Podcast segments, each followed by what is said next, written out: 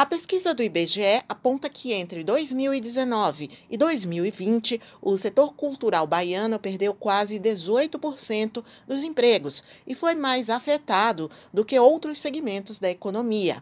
No ano passado, 218 mil pessoas trabalhavam no setor cultural da Bahia. E com a crise econômica, este grupo perdeu cerca de 47 mil trabalhadores. Mariana Viveiros é supervisora de disseminação de informações do IBGE e diz que, na Bahia, entre os profissionais que conseguiram se manter no mercado cultural, as mulheres se destacam. A pesquisa também revelou que, neste segmento, a diferença salarial entre brancos e negros quase não existe, ao contrário do que acontece em boa parte das atividades de trabalho. E o que a gente percebe é que o setor cultural, ele é um setor que emprega muitas mulheres, muito mais mulheres do que, de uma forma geral, o mercado de trabalho. Então, a gente tem quase seis em cada dez trabalhadores do setor cultural são mulheres, né? ao contrário do mercado de trabalho como um todo, que é quatro em cada dez.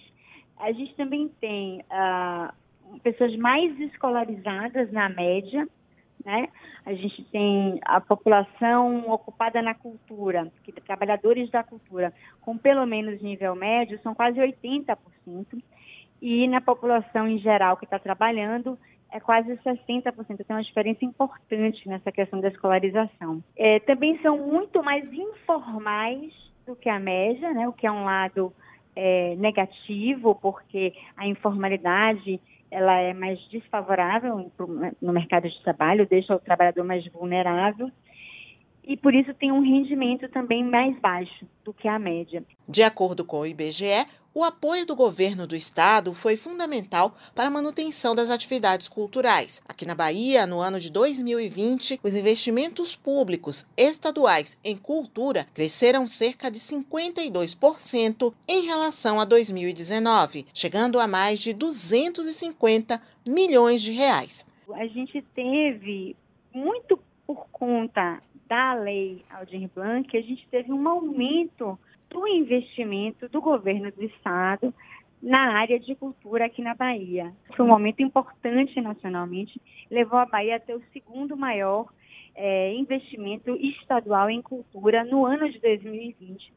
E certamente esse foi uh, um recurso essencial né, para o setor que mesmo assim ainda amargou ali é, perdas de trabalho importantes. A produtora cultural Rene Barbosa atua no segmento há nove anos. Cuida da realização de espetáculos de rua, shows, festivais literários e faz parte do perfil de mulheres que trabalham para manter viva a nossa arte e a nossa cultura. Quando a pandemia chegou, os shows foram suspensos, teatros foram fechados. Rene afirma que o impacto foi tão grande que garantir a sobrevivência foi difícil. Depois do carnaval, em março, minha vida desmoronou. Todos os eventos que tinham sido programados, todos foram adiados. Financeiramente, foi resumidamente zero.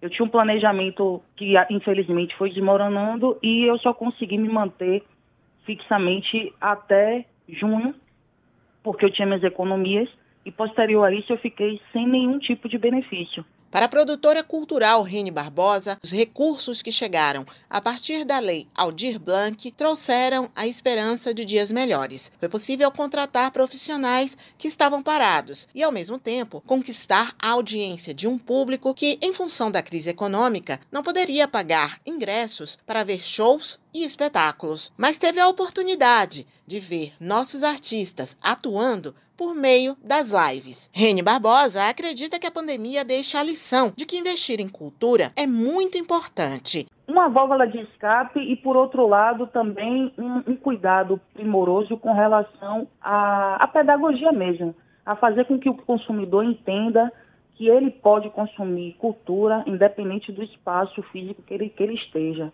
Temos que, que manter um nível cultural e de entretenimento para as pessoas, porque cultura cura. Suzana Lima para a Educadora FM.